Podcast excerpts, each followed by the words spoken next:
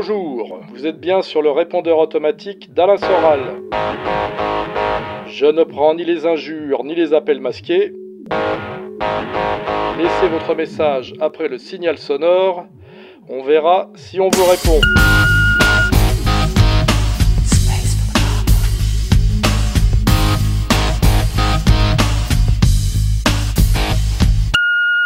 Bonjour Alain Soral. Euh, quel sport conseillez-vous pour apprendre à se défendre? Euh, Le self-défense, la boxe française que vous pratiquez ou euh, le, Krav Maga qui est le, sport enseigné aux soldats israéliens? Merci de votre temps. Au revoir.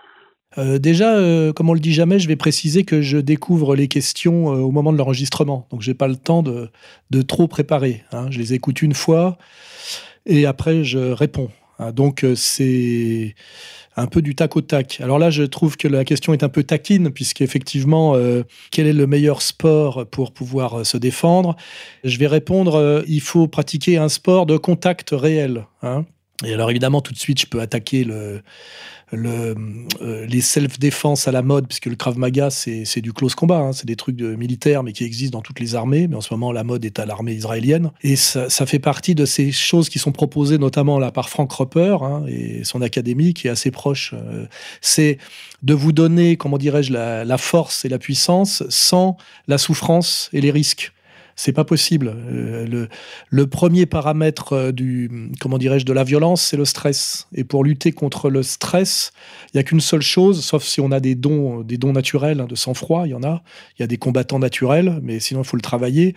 C'est la pratique avec euh, les coups réels, c'est-à-dire la percussion, parce que c'est ça qui vous permet d'être en situation réelle au niveau cardio, puis aussi le fait de réellement encaisser, donc d'avoir un jeu défensif, de ne pas surévaluer la violence de l'adversaire ce qu'on a tendance à faire quand on est, on est dans le stress. Et pour ça, moi, je préconise d'abord la boxe, la boxe anglaise traditionnelle, c'est sans doute le sport le plus dur euh, qui existe.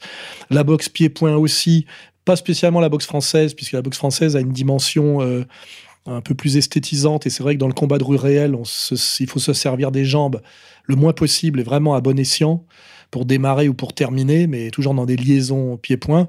Et puis l'idéal, effectivement, aujourd'hui, c'est le MMA dans la mesure où c'est complet. Si effectivement on est un bon boxeur d'anglaise avec des bons coups de pied et qu'on sait, qu'on sait euh, saisir, euh, euh, passer des clés et des étranglements ou résister quand, quand effectivement on se fait saisir et que le combat finit au sol. Dans la vraie violence, ça, souvent ça finit au sol à moins d'être très fort en percussion pour mettre KO le premier. Donc euh, je préconise les sports de combat avec du contact réel, c'est plus, euh, ça fait mal, c'est plus dangereux, mais on se ment pas à soi-même. Et je me moque comme toujours de tous ces sports, comme par hasard d'ailleurs, euh, d'inspiration israélienne. Et puis avec ce que fait Frank Roper derrière, c'est de vendre à des gens qui peuvent être des grands guerriers sans prendre de coups, jamais, et même sans même travailler euh, le cardio, qui est quand même euh, très exigeant. Hein, voilà. Quand j'ai dit ça, j'ai à peu près tout dit. Si je veux prendre mon exemple personnel, j'ai commencé par faire du jiu-jitsu traditionnel. J'ai trouvé que c'était un peu bidon. J'ai découvert euh, la boxe française, d'ailleurs enseignée par des gens qui n'étaient pas de la boxe française à l'époque chez Pariset, rue des Martyrs. Et j'ai trouvé déjà que c'était mieux parce qu'il y avait des gants, des chaussures et on se donnait des coups. il se trouve qu'après, pour des raisons euh, assez drôle. Je m'étais battu dans une boîte de nuit et, le videur qui s'appelait Malik m'avait dit Toi, tu fais du pied-point, viens voir ce que c'est que du vrai pied-point. Et c'est comme ça que j'ai découvert la salle Lafont. Là, j'ai découvert une école de boxe française de, très haut niveau, au niveau technique, vitesse, euh, précision et même puissance. Et puis après, euh, je me suis rendu compte que ce qui me faisait peur, c'était quand même les gros coups de poing dans la gueule et qu'il fallait que j'en passe par la boxe anglaise et qu'il n'y avait pas de vrais combattants de pied-point sans passer par la boxe anglaise. Et je suis allé chez Bretonel, qui était une, un vrai saut qualitatif parce que ça fait peur au début quand on rentre dans une vraie salle d'anglaise avec des pros, parce que ça cogne, il y a du sang, euh, c'est, vraiment violent. Et euh, sans doute que si j'étais plus jeune aujourd'hui, euh, je ferais du MMA. j'ai essayé un peu, mais c'est dur à 60 ans d'apprendre les saisies et tout, et tout, et tout ce rapport effectivement au corps de l'adversaire quand on est vraiment éduqué à la percussion. Quoi. Voilà. Mais je pense que j'ai répondu. Pour être un vrai guerrier, il faut se battre. Et pour se battre, il faut accepter de prendre des coups, de pas seulement en donner. Le reste, c'est du pipeau et des gens qui vous vendent euh, du pipeau, ce qu'on appelle d'ailleurs, ce que certains ont appelé, à juste titre, le mytho jitsu. Euh, bonjour Monsieur Soral et toute l'équipe de R. En fait, je suis encore jeune et je m'intéresse actuellement à la physique, la cosmologie et la spiritualité, qui sont pour moi des matières compatibles, et j'aimerais savoir votre avis à propos de la vie et de la mort. Alors, croyez-vous que notre existence souffre du hasard? D'une autre force qu'on pourrait appeler Dieu Pensez-vous que l'humain dispose d'une âme ou que tout n'est que le résultat de notre cerveau, d'un des ordinateurs ou quelque chose d'autre qu'on n'a pas encore défini? Aussi, une question dans la question, vous n'êtes pas obligé de répondre. Je crois que quand vous étiez jeune, vous aviez des, des envies suicidaires avant d'être vieux. Pourquoi? Je dois que je ne comprends pas euh, ce qui vous aurait poussé à ce geste. Bref, je voulais votre avis sur ce sujet. Prenez soin de vous, profitez. J'espère que vous prenez soin de votre santé, que vous continuerez à nous régaler. Allez, au revoir. Alors pour être honnête, euh, je n'en sais rien. Hein. bien malin celui qui vous dira qu'il y a quelque chose ou qu'il n'y a rien. Moi, j'ai tendance à me comporter comme s'il y avait quelque chose parce que euh, ça vous oblige à avoir une, une, attitude morale, de penser que vous pouvez être jugé après la mort. J'aime bien cette idée du, jugement dernier, j'aime bien cette idée du ciel et de l'enfer. Et j'ai peur malheureusement que si les gens ne croient plus, ils n'aient pas vraiment de raison supérieure d'être euh, moraux. Voilà. En tout cas, je dis que même moi, si je prétends pas que je crois, comme croient certains, certains croyants, euh, j'essaye de me comporter et je me comporte même un peu malgré moi comme si je croyais. Donc c'est ça qui est important. Après, prétendre de manière arrogante qu'il y a quelque chose ou qu'il n'y a rien, euh, c'est arrogant dans les deux sens. Il y a quand même des expériences très troublantes là qu'on appelle de, mort, imminente, hein, de gens qui prétendent que à la suite d'accidents, de coma, ils ont vu euh, des, choses et vécu des choses. Et j'aimerais bien qu'ils aient raison parce que je pense que c'est quand même c'est peut-être triste de penser qu'il y a, qu'il y a rien après, et c'est assez euh, intéressant de, pour penser justement à la mort de manière pas trop déprimante, que c'est une, autre vie qui commence. Euh, c'est quand même une croyance qui est partagée par l'immense majorité des, des, peuples, hein, qu'il y ait quelque chose après la mort. Je ne sais pas ce que ça peut vouloir dire. Et après, la question qui arrive derrière, qui est un peu plus personnelle sur le suicide. Déjà, je rappelle que je suis jamais passé à l'acte. Et c'est vrai que quand j'étais plus jeune, j'y pensais beaucoup. Et plus j'ai vieilli, moins j'y ai pensé. C'est-à-dire que plus la mort réelle se rapproche, moins j'y pense. Je pense que c'est assez normal de penser à la mort quand on est très jeune et d'avoir parfois des, bouffées un peu suicidaires. Je pense que pour moi, c'est lié à un, un certain, un grand orgueil, à un désir de, comment dirais-je d'accomplissement euh, social et humain important et à la conscience de l'immensité de la tâche qui m'attendait euh, et des peu de moyens objectifs que j'avais. Et parfois euh, j'étais pris par un découragement. Malgré ces découragements momentanés, ben, je me mettais quand même à bosser, c'est-à-dire à lire, à écrire. Et petit à petit, eh ben, je me suis accompli et j'ai accompli, je, dirais, mes, mes rêves sociaux. C'est-à-dire que je suis progressivement devenu celui que je rêvais d'être à l'adolescence, parce que c'est ça qui compte. Hein. Euh, je rêvais effectivement d'être un acteur public euh, euh, qui écrivait, qui pensait, et, et, pas de vendre des assurances en porte-à-porte. et je suis quand même à peu près devenu ce que je voulais, et c'est pour ça, je pense que j'ai pensé au suicide de, moins en moins. Voilà, donc je crois que la tendance suicidaire est, souvent liée à parfois à une haute exigence, à un sentiment de, faiblesse ou de relative impuissance, et c'est forcément, à mon avis, très lié, enfin vu comme ça, à la, à post-adolescence. Hein. Et c'est pas si tragique que ça.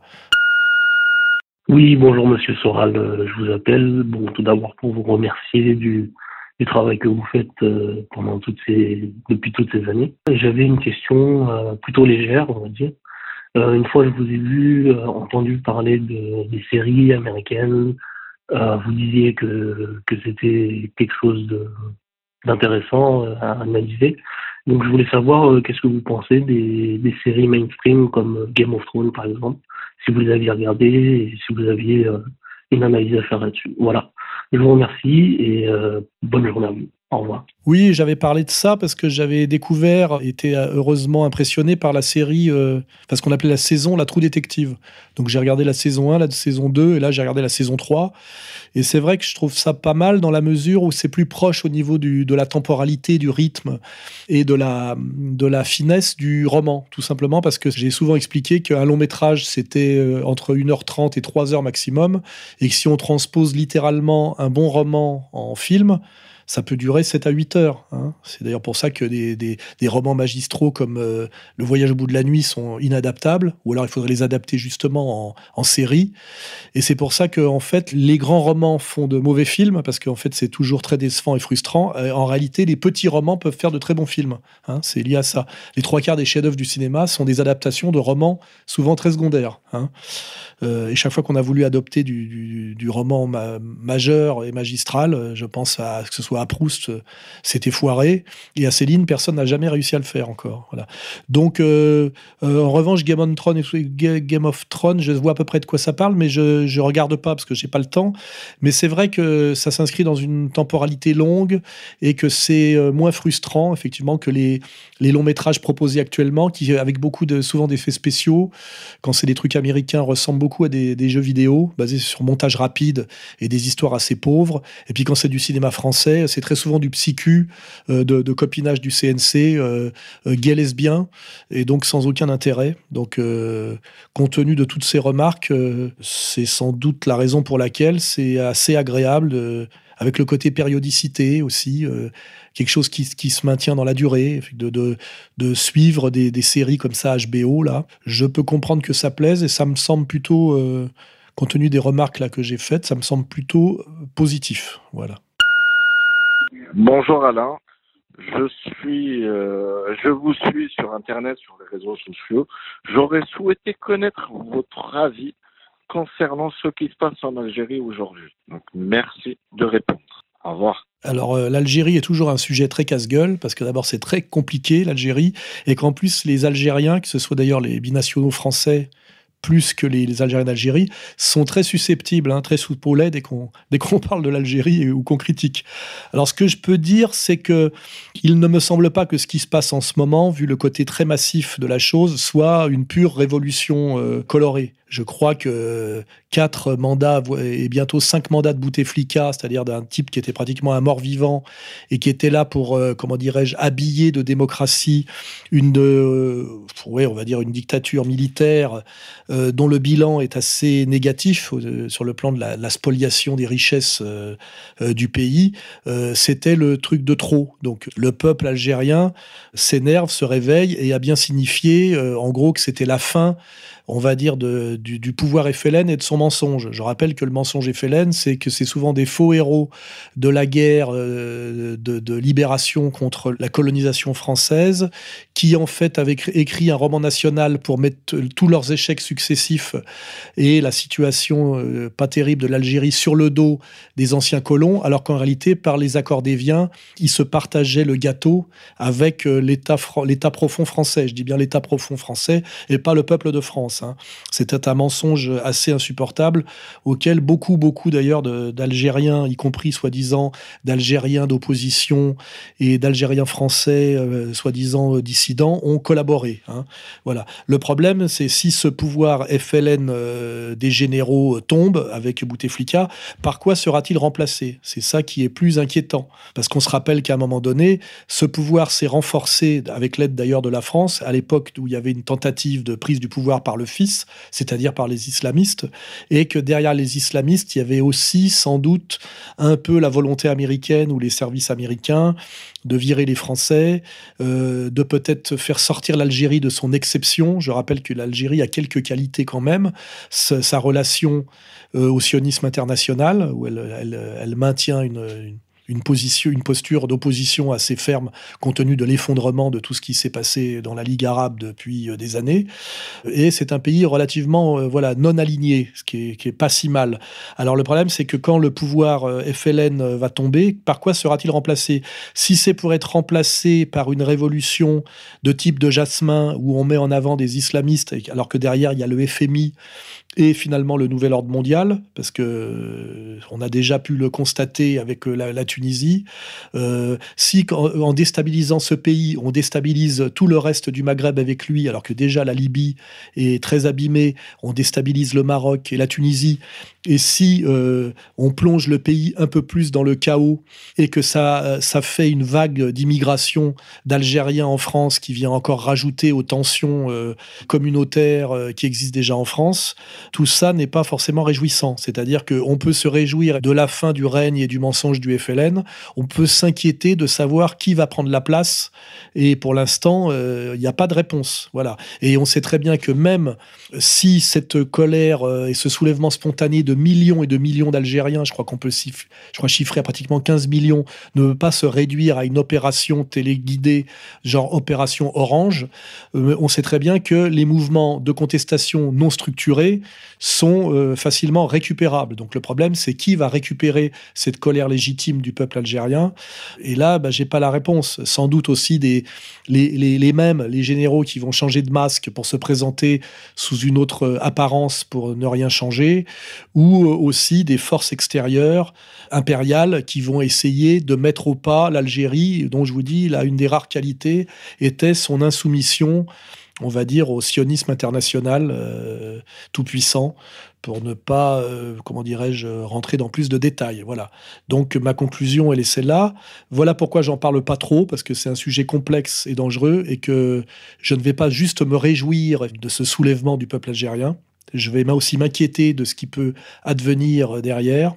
Et euh, exactement comme pour les Gilets jaunes en France, le problème des mouvements relativement spontanés et peu structurés, c'est qu'ils ont les défauts de leur qualité, c'est qu'ils sont assez facilement récupérables et instrumentalisables. Et là, bah, j'invite les spécialistes de la question à nous éclairer. Hein. Euh, je reçois des messages de temps en temps qui me permettent de, voilà, de produire cette conclusion momentanée. Hein. Difficile de dire plus. Oui, bonjour ou bonsoir, monsieur Soral. Merci pour ce que vous faites. Vous nous apportez beaucoup. Ma question sera très courte. Que pensez-vous de Jean-Yves Le Gallou?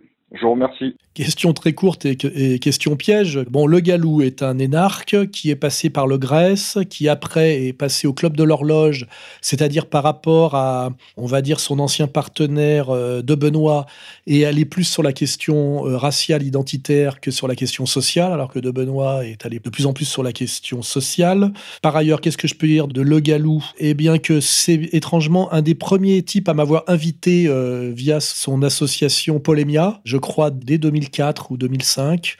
Et je me rappelle d'ailleurs qu'à cette réunion, il y avait la sœur du professeur Forisson, je me rappelle, qui est intéressant, puisque je crois que Le Galou fait partie de ces comment dirais-je, opposants de droite au pouvoir qui cachent euh, leur trouille du pouvoir profond, celui que j'affronte et qui me vaut des condamnations à la prison ferme, derrière une prétention à la nuance, à la stratégie euh, ou au gramschisme de droite. Voilà. Donc, euh, ce que je pourrais reprocher à Le Galou, dont je connais parfaitement la, pensée profonde et qui est sur les sujets fondamentaux la même que la mienne, hein, je le sais, donc là-dessus, je ne vais pas l'enfoncer. Hein, je lui reproche effectivement de manquer de courage, c'est-à-dire de ne jamais aller jusqu'au bout de sa critique du mal français, d'aller plutôt sur les effets que sur les causes, et plutôt sur les remplacements que les remplaceurs. Hein, vous voyez de quoi je vous parlais. Et je dis donc le fait que les, types comme le Galou, euh, bon, c'est pas un ennemi et ne pose pas problème, mais ne servent en gros pas, ne servent à, ne servent à rien. Et si aujourd'hui je peux choper des, des, peines de prison ferme sans que personne s'en offusque, c'est un peu à cause de la, de la tiédeur, de la pusillanimité et même de la lâcheté des gens comme lui. Voilà. Bonjour Alain Soral, bonjour tout le monde, c'est Alexis.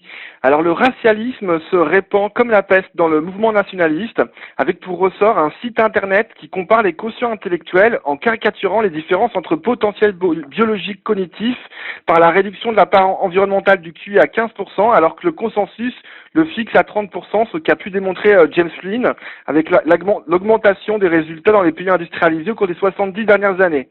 Donc d'ailleurs, ce site internet explique en partie la sionistophilie des racialistes avec les Ashkénazes qui ont les meilleurs résultats de toute l'humanité. Les différences entre races, leur réalisation civilisationnelle et le quotient intellectuel en particulier sont les arguments massus des racialistes qui font manifestement recette. Cette radicalisation ne va pas dans le sens de la réconciliation et avec la nouvelle ligne du Front National qui se dessine, risque de condamner le camp national au témoignage pour de nombreuses années. Que pensez-vous de cette essentialisation de l'humain à son quotient intellectuel? Avez-vous une stratégie pour inverser cette tendance qui veut s'appuyer sur des bases scientifiques? Oui, alors là aussi, sujet piégeux. Pour bien poser le débat, je dirais que le néo-racialisme actuel est une conséquence euh, fatale de l'antiracisme et de la dictature de l'idéologie antiraciste.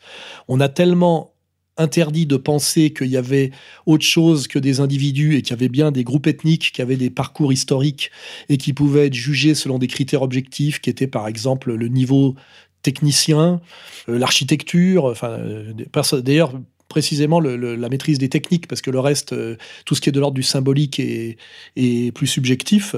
On a tellement interdit ça, effectivement, que c'est ce qu'on appelle un retour du refoulé. Hein. C'est le racisme, le néo-racisme actuel provient un, de la dictature de l'antiracisme délirant, puisqu'on nous a même interdit de penser qu'il y avait des races humaines en confondant race et espèce, alors qu'il y a bien des races, et il y a des groupes ethniques, et il y a des groupes ethniques qui ont euh, un parcours historique et un bilan, qui peut s'analyser, hein, effectivement, et que ce néo-racisme est, un, bon, la conséquence de cette dictature de l'antiracisme, et aussi de l'évolution du politiquement correct et incorrect, guidé par les intérêts bien compris de la communauté toute puissante, toujours la même, et du sionisme international.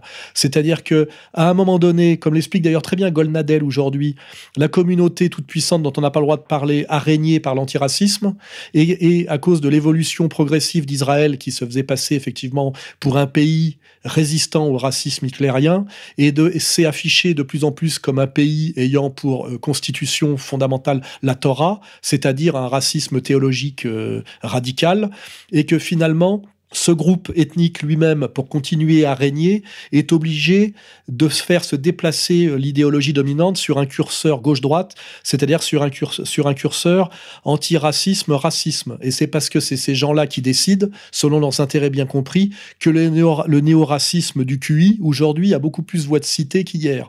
Alors sur le QI lui-même, c'est simple. Ce sont en général les abrutis qui euh, se revendiquent du QI. Hein. Euh, ça, ça, me fait penser au type de la LD qui disaient qu'ils étaient du même groupe ethnique que euh, Einstein. Hein. le problème, c'est qu'ils ont un QI de 80 et qu'Einstein, d'ailleurs, n'avait pas un très haut QI. Euh, c'est d'ailleurs un paradoxe que vous pouvez vérifier. Hein. Donc, euh, réduire, comment dirais-je, le, la place d'un groupe ethnique dans l'histoire, le respect qu'il mérite, etc., au QI, c'est un peu limité et un peu dangereux, effectivement, même si ce n'est pas à balayer du, du revers de la main. Mais effectivement, dans la mesure où ça permet de classer en numéro un les Ashkénazes, qui, je le rappelle, sont ceux qui dirigent le projet sioniste, hein, car le projet sioniste n'est pas un projet sémite, c'est même pas un projet, euh, comment dirais-je, séfarade, c'est un projet euh, ashkénaze russo-polonais. Donc dès lors que ça les met effectivement en tête, eh ben, on comprend qu'ils finissent par le valider. Voilà. Moi, qui ai une intelligence assez raffinée, assez supérieure, je me méfie de la réduction de l'intelligence au quotient intellectuel. Et d'ailleurs, bah, je m'appuierai sur les travaux d'Henri de, Vallon sur ce qu'on appelle le quotient euh, émotionnel. Et je pense que la question est un peu plus complexe que ça. Mais je le dirais en conclusion, c'est la dictature de l'idéologie antiraciste qui est la responsable, effectivement, du néo-racisme actuel. Et si ce néo-racisme actuel est autorisé aujourd'hui, c'est que globalement, il va dans le sens de l'intérêt du sionisme international. Voilà. Ça, c'est une conclusion qui demande pas mal de sens de l'analyse de la synthèse et une grande intelligence. Euh, bonjour Monsieur Soral. Avant de poser ma question, merci pour votre travail de réinformation. Beaucoup de jeunes vous suivent. Vous nous avez transmis une vraie culture politique. Euh, et ma question, c'est euh, que pensez-vous de l'attentat en Nouvelle-Zélande qui visait des musulmans du quotidien, rien à voir avec nos islamo-racailles français, qui a fait 49 morts et plus d'une quarantaine de blessés? Merci à vous et vive la France. Alors là, je vais commencer par la même réponse euh, que à la question précédente.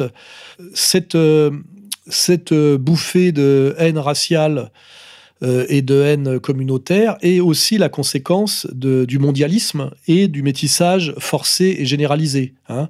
Effectivement, il y a des gens qui sont contents d'appartenir à un groupe ethnique et d'avoir une histoire et que ce groupe ethnique ait une localisation géographique stable et, et pérenne, et qui ne sont pas contents, effectivement, de voir euh, se multiplier euh, de l'immigration, euh, de peuplement qui s'installe avec sa culture au lieu de, de comment dirais-je, de s'assimiler.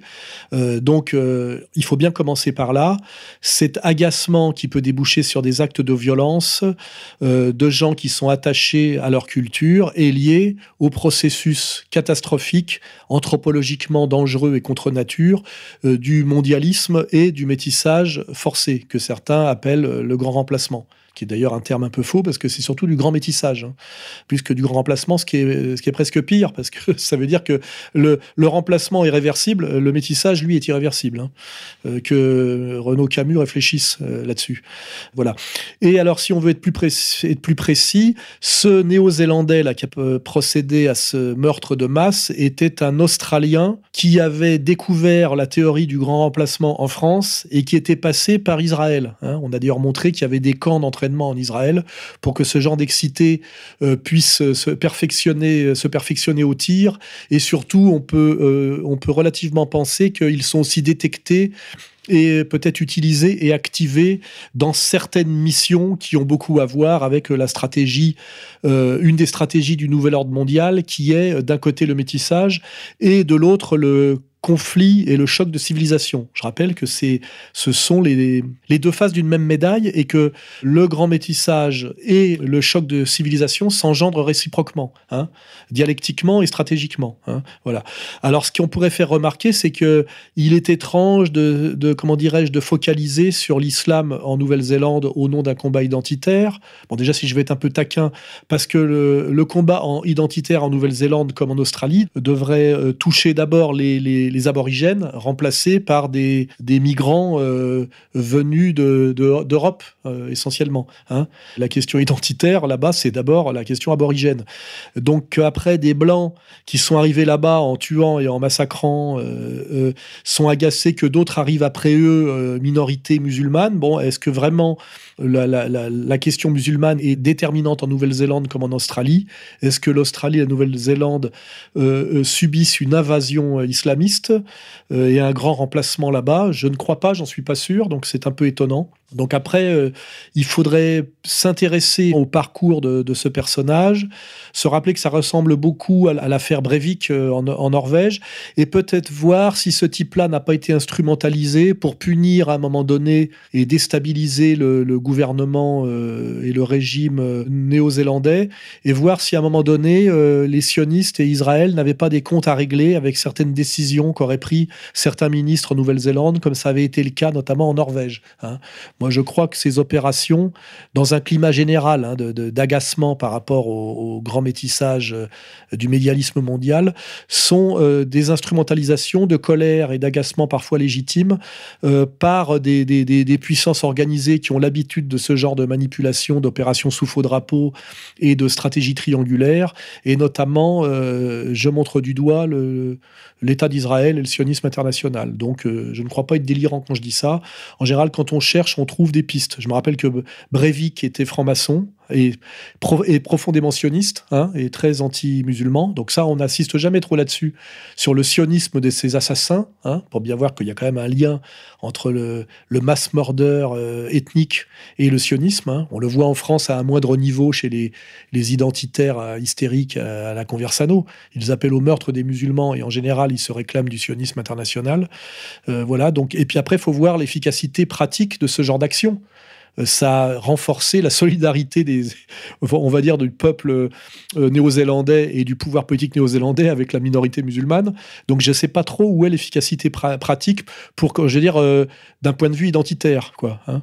Parce que en plus c'est assez dégueulasse, un type armé jusqu'aux dents qui va assassiner des des coups d'âme désarmés dans un dans un espace clos, euh, tuer 50 personnes avec une arme, c'est non plus, c'est pas ma conception de l'héroïsme guerrier, mais par contre ça a beaucoup à voir avec une certaine mentalité qu'on retrouve déjà dans l'Ancien Testament, et ça a beaucoup à voir avec, comment dirais-je, l'héroïsme inversé de, de. Hein, voilà. Personnellement, je me sens plus, proche de, du Christ, de Bayard, et, comment dirais-je, de Nasrallah, et, des, combattants anti-impérialistes authentiques. Bonjour, euh, bonjour les gens, euh, bonjour Alain Soral et merci. Euh, un petit message de désespoir. J'ai 50 ans, depuis peu là. je suis en province. J'ai plus de boulot depuis un, peu plus de deux ans.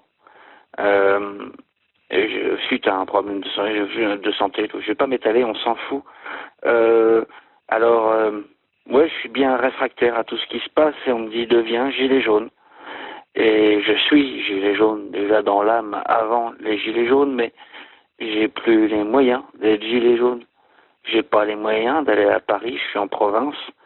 Je suis paumé dans une dans une campagne où où, où ben, si t'as pas de bagnole, t'as rien.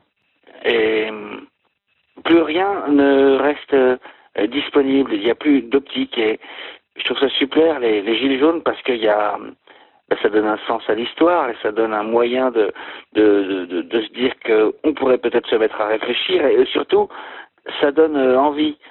Euh, sauf qu'il y a des gens, puis même pas franchement vieux, je crois pas que je sois si vieux que ça, ben, le désespoir, il est là, et puis on, a l'impression qu'il n'y aurait presque rien à faire. Euh, il n'y a, y a, plus rien pour, euh, pour rechoper l'esprit et même l'envie, tellement ça semble loin toutes ces aspirations. On... Je suis pas le seul dans ce cas-là parce que euh, j'observe malgré tout. On est quand même nombreux. Ouais, c'est clair. Euh, ça va mal. Heureusement que vous êtes là. Je crois pour les suivants maintenant. Et je reste persuadé que 50 ans là, je fais partie d'une génération et une partie de cette génération a été de toute manière sacrifiée. Et on disparaîtra à ce titre d'ailleurs. Merci en tout cas pour tout ce que vous faites et merci parce que ça, ça va devenir, voilà, ça deviendra. Et c'est le principal. Merci à tous. Bye. Oui, bah là, je crois qu'on entend une parole de, de, dépression qui est euh, une dépression liée à des raisons sociales, hein, tout à fait légitimes. On nous parle toujours de la dépression pour des raisons psy, en général euh, des raisons psy de, de, bourgeois qui ont des, des petits problèmes de. Mais la vraie dépression, depuis 83, depuis le virage de la rigueur, hein, depuis la désindustrialisation de la France, depuis l'aggravation des, des, des, écarts de salaire et de richesse, depuis ce qu'on a appelé les, les exclus de la, de la, de la croissance par l'hyperclasse, par ça a mis sur le, bas-côté, sur le, côté des gens qui ont été progressivement désocialisés et qui sont sortis d'ailleurs du, du monde des consommateurs et des votants, dont le pouvoir se fout je crois d'ailleurs que, que Chouard a eu l'honneur de bien rappeler récemment que nos dirigeants, pour cette raison, sont des, gens qui ont plein de sang sur les mains. Hein, euh, le, sang des SDF morts de froid, le sang des suicidés, le sang de tous ces, de, tous ces types qui ont, comme le dit euh, Guilly, ont été chassés des villes, chassés du travail euh, dès l'âge de, à partir de l'âge de 50 ans par les délocalisations, l'automatisation, l'automation tous ces processus euh, qui ont tendance à se débarrasser du, du, travailleur de base et du travailleur de base français. Et je pense qu'il faut bien penser à tout ça. C'est une bonne raison de faire la révolution. C'est une bonne raison de penser, de comprendre que rien ne se fera autrement que par une révolution, que dans cette révolution, il faudra bien nommer et châtier les, responsables, que ce soit les exécutants, euh, les représentants et les tireurs de ficelles, et que si ce monsieur a 50 ans, eh ben, l'espoir qu'on peut lui redonner, c'est euh, les gilets jaunes sont déjà un premier signal que le peuple de France euh, en a marre et n'est plus d'accord pour se laisser pousser euh, vers la relégation, euh, le cimetière des éléphants et le cimetière tout court euh, jusqu'au bout sans réagir. Moi, j'attends que cette contestation monte encore d'un cran et qu'elle rejoigne pleinement mes analyses. Je laisse pour l'instant Chouard rêver et faire rêver. Je laisse les, comment dirais-je, la nouvelle opposition contrôlée faire son travail euh, jusqu'à ce qu'il soit démasqué. Et je dis à ce monsieur qui a 10 ans de moins que moi, ne désespérez pas trop, euh, peut-être que ça va venir plus vite que vous, que vous le croyez. Et ce jour-là, vous verrez que vous retrouverez de l'énergie et espoir assez vite et qu'on trouvera des choses à vous faire faire euh, pour vous remotiver et vous remettre dans l'action et vous redonner la certitude que vous participez à l'aventure collective, hein, puisqu'on on a essayé de vous en sortir. Voilà. Donc, euh, ne désespérez pas trop, tenez-vous prêts. Euh, le, pire n'est jamais certain et les signes quand même avant-coureurs de, quelque chose de, vraiment sérieux qui va se passer en France sont quand même là. Et rappelez-vous que la France est quand même le pays des insurrections violentes, le pays euh, des révolutions et que, comme le disait euh, Hegel, euh, la chouette de Minerve ne s'envole qu'au crépuscule. C'est quand on a l'impression que, que plus rien ne bouge, que tout est perdu et que tout le monde dort, que les contradictions sont maximales et que arrive peut-être le moment insurrectionnel. Voilà. Et euh, personnellement, voilà, je travaille à, cette prise de conscience et je crois que ce n'est pas pour rien d'ailleurs si le pouvoir profond prétend me mettre en prison dès demain. Bonjour Monsieur Soral, voilà, je suis un jeune homme de 21 ans, ça fait à peu près 5 euh, ans que je vous suis. Je voulais vous poser une question aujourd'hui concernant euh, les relations entre les hommes et les femmes et plus particulièrement euh, sur le désir. Qu'est-ce que vous pensez du désir et de la séduction entre les hommes et les femmes en 2019 avec toutes ces nouvelles applications de rencontres et notamment Tinder? Est-ce que vous pensez que c'est une nouvelle forme de séduction sociale? Est-ce que c'est une nouvelle forme de nouvelle forme de, consommation euh, du sexe avec toujours plus d'objectifs de performance Voilà, j'aurais voulu avoir votre avis là-dessus. Je fais évidemment référence à votre livre euh, Misère du désir. Je vous remercie sincèrement pour, euh, pour tout votre travail et la transmission de votre culture. Vous faites partie, euh, pour moi, des grands noms de l'histoire, n'en déplaise à certaines personnes. Et voilà, merci beaucoup pour votre réponse euh, et euh, continuez tout votre travail. Alors là, c'est pareil, on, a, on voit bien qu'on a une, une double tendance qui d'ailleurs s'engendre réciproquement. On a à la fois le politiquement correct avec l'hystérie féministe qui interdit de plus en plus les rapports de séduction en refusant de comprendre la spécificité, spécificité de, ce que, de ce que sont les rapports hommes-femmes et ce qu'on appelle l'espace du peut-être où l'homme propose, la femme dispose, euh, et qu'on n'est pas dans une alternative oui-non radicale, que cette, euh, cette alternative oui-non radicale, je veux, je veux pas, n'a aucun sens dans les rapports de séduction, et notamment compte tenu de la psychologie profonde féminine. Donc cette dictature du politiquement correct euh, liée à la à l'hystérie féministe interdit de plus en plus les relations réelles homme-femme, c'est-à-dire la, la, possibilité de la, la séduction avec notamment le rôle actif que doit jouer l'homme nécessairement. Et euh, cette impossibilité provoque un décalage vers le virtuel, c'est-à-dire à la fois la sexualité de remplacement par la pornographie euh, numérique et aussi les espaces de rencontre autorisés où là, effectivement, la, la, séduction est, validée par quelque chose de l'ordre du contrat et aussi, euh, dans les deux cas d'ailleurs, euh, que ce soit porno ou rencontre, bah, ça devient payant et aussi avec, comment dirais-je, une, une base virtuelle. Dans un premier cas d'ailleurs, c'est intégralement virtuel dans le porno et l'autre, ça commence par du virtuel, c'est-à-dire des échanges sur les réseaux sociaux. Voilà. Mais ce qui veut dire profondément que rien n'a changé profondément et qu'on a quand même des femmes qui désirent rencontrer l'amour, des hommes qui désirent rencontrer l'amour, même si la définition du mot amour n'a pas tout à fait le même sens chez les deux. C'est ça la difficulté et le miracle de la rencontre et de la, de, comment dirais-je, de l'harmonie, hein, de ce qu'on appelle l'amour, mais que rien n'a jamais fondamentalement changé. C'est-à-dire qu'on est, notamment en France, qui est quand même le pays avec l'Italie euh, de, l'amour, euh, il y a toujours euh, ce désir, malgré l'idéologie, le, baratin, de rencontres réelles, d'amour authentique entre les garçons et les filles. Il y a toujours le rêve du prince charmant, même si bon, les, images mutent un peu. Il y a toujours, à travers la relation à la mère, l'idéalisation de la femme chez les garçons, même si le porno vient parasiter un peu tout ça.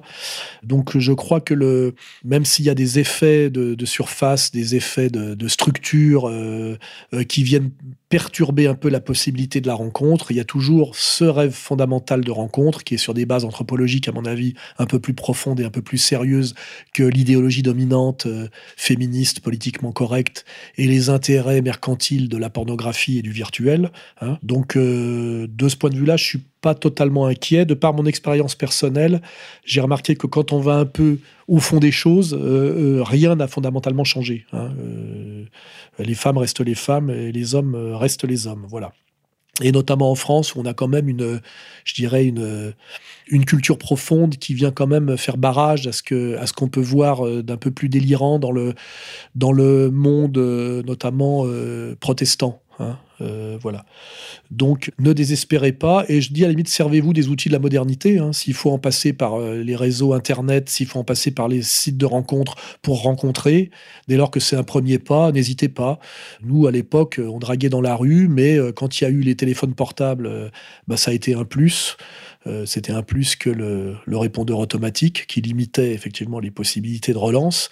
Je crois qu'il faut euh, se servir des outils de la modernité euh, tout en gardant effectivement intacts les fondamentaux qui ont à voir avec la psychologie euh, masculine et féminine, qui ont à voir avec les injonctions du corps, qui ont à voir aussi avec le, les impératifs de la, de la civilisation, qui, euh, qui dit quand même que malgré tous les mensonges et les délires de la PMA et de la GPA, qu'il faut que les hommes et les femmes se rencontrent, qui s'aiment et qui se et qui se comment déjà qui se s'interpénètrent profondément pour que l'humanité survive à travers euh, à travers l'enfantement et les enfants qui à leur tour ont besoin aussi, pour se structurer un peu correctement, sérieusement, d'une maman et d'un papa, c'est-à-dire de sexualité effective et différenciée. Voilà.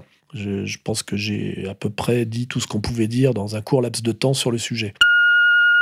Allô, bonjour. Alain Soral, je m'appelle Najette et j'ai regardé un peu vos, vidéos et ben, je voulais vous dire de, de continuer. Voilà. Je suis avec vous. Voilà. On vous adore. Continuez.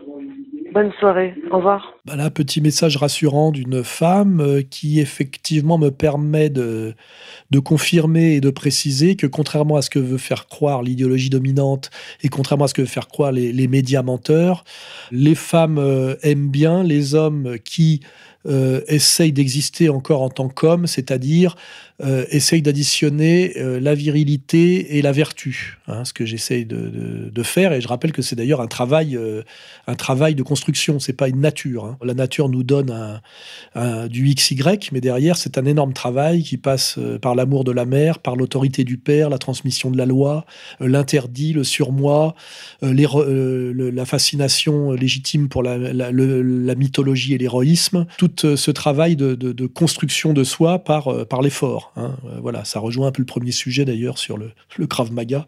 Hein, et que quand on essaye de, faire ce travail et d'être un homme euh, bien compris, hein, c'est-à-dire un macho tel que je l'avais défini, quelqu'un qui protège sa femme euh, et se sent responsable de ses enfants et essaie d'être un modèle pour les, jeunes qui arrivent, eh ben les femmes vous, respectent et vous aiment. Hein. Ça marche encore très bien, contrairement à, ce que raconte euh, l'idéologie dominante, les médias vendus et menteurs, et les dingues, euh, les vicieux plutôt qui, manipulent des dingues et des dépressifs. Hein. parce que je rappelle qu'il n'y a pas en, France de phénomène de masse LGBT. Hein.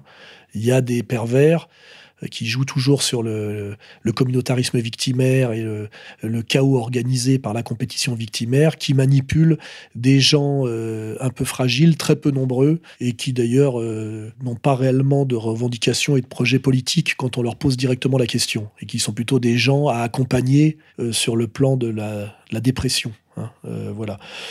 Donc euh, merci à cette femme euh, effectivement de rappeler que quand on se comporte comme un homme, les femmes vous aiment et vous respectent. Voilà. En revanche, quand on se comporte comme une fiotte ou un dégénéré, on a uniquement les, flatteries virtuelles et fausses du, monde médiatique au service d'une idéologie dominante. et, derrière de groupes de puissance que j'ai parfaitement identifier et que je vous aide chaque jour un peu plus à identifier et donc à combattre efficacement et intelligemment.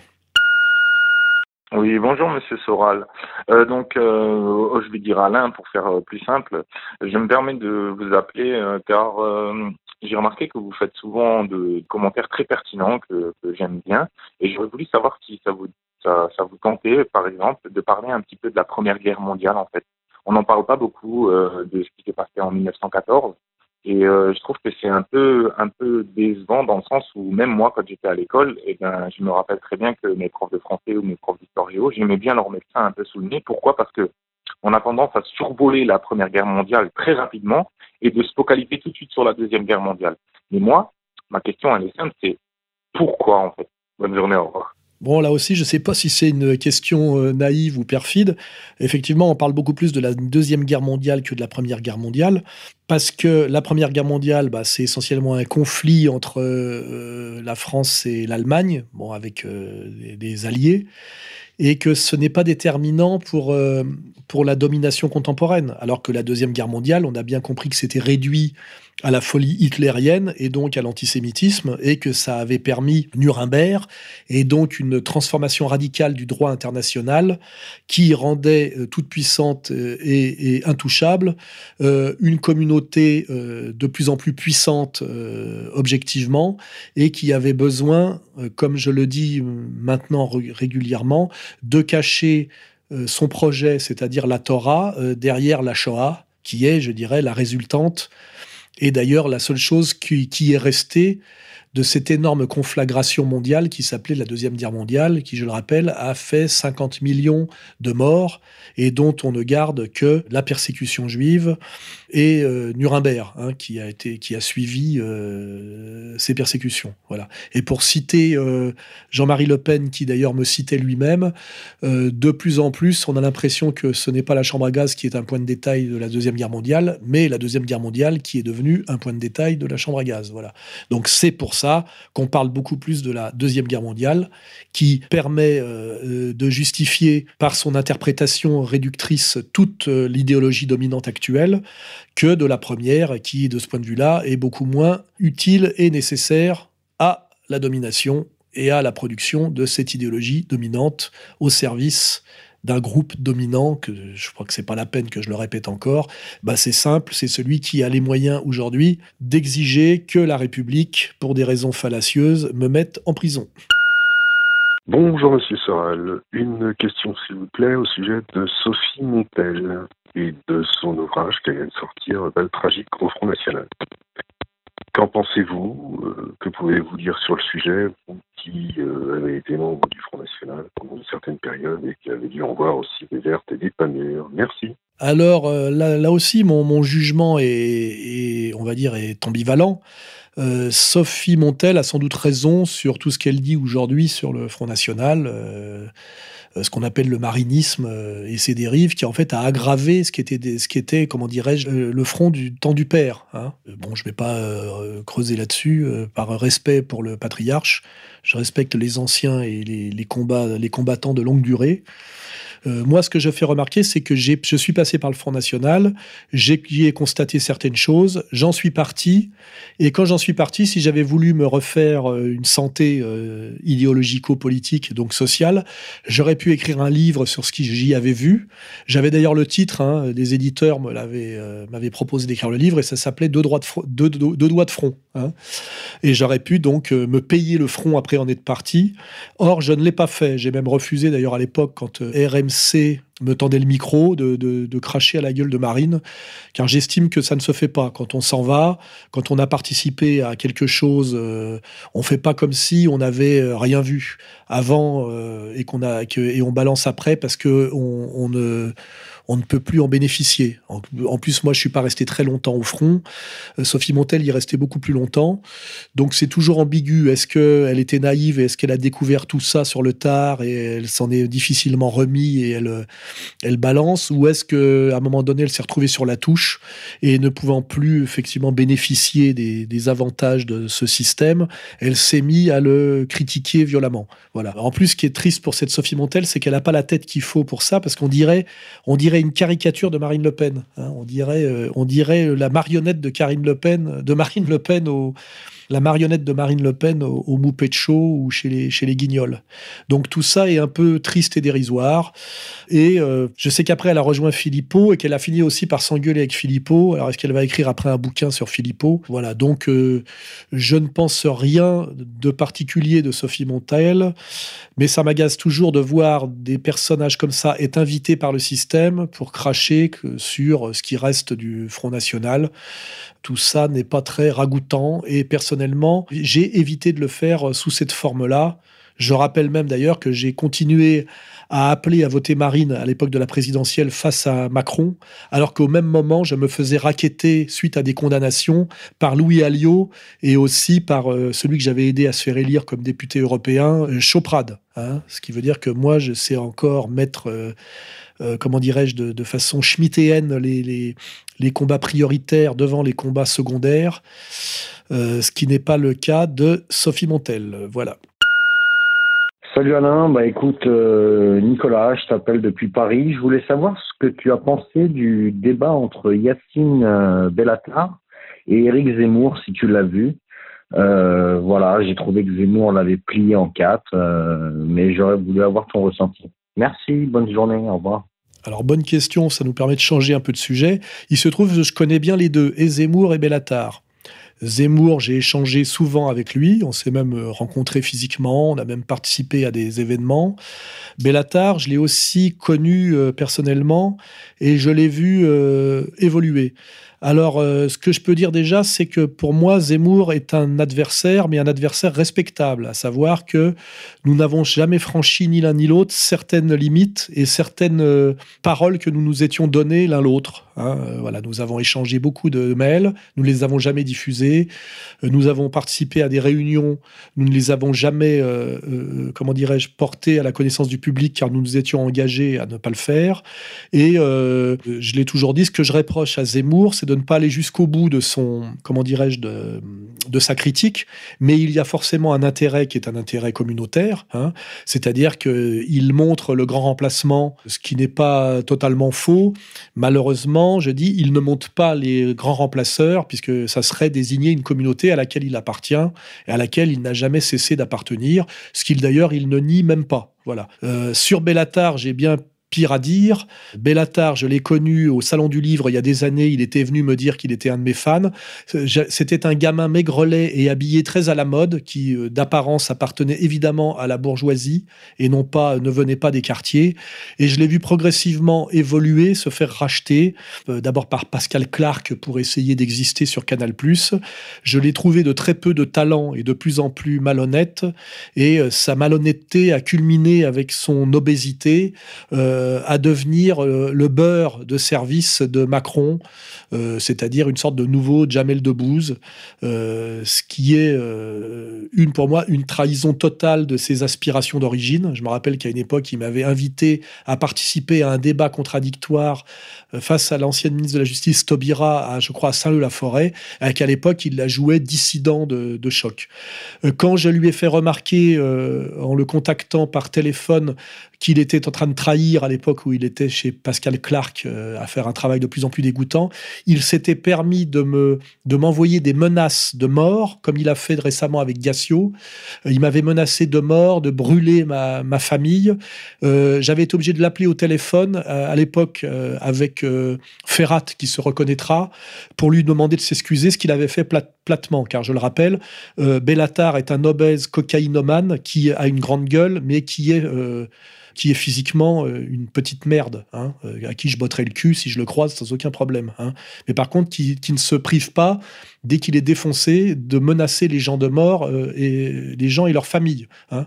je, me, je, me, rappelle très bien de ces messages qu'il m'avait laissés sur les répondeurs de mon portable. Zemmour ne se permettrait pas ce genre de choses. voilà. Donc pour moi, il n'y a aucune, aucune comparaison entre Zemmour et Bellatar. Voilà. Zemmour a une culture, une intelligence, un certain respect de la déontologie journalistique. Bellatar est, ce qu'on appelle un ignoble petit collabeur, et je ne pense pas d'ailleurs qu'il ait un très grand avenir. Et euh, autant quand je croise Zemmour, je suis capable de lui serrer la main et de, de lui adresser mes vives critiques, mais dans le cadre d'un débat où il y a des règles que nous respectons tous les deux, autant Bellatar est un sous-voyou, car euh, en fait c'est un voyou qui n'a pas les moyens physiques de la voyoucratie. Voilà, euh, c'est ce que j'appelle une petite merde.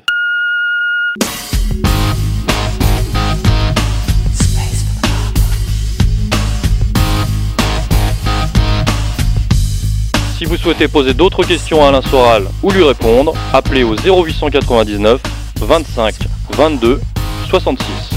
0899 25 22 66.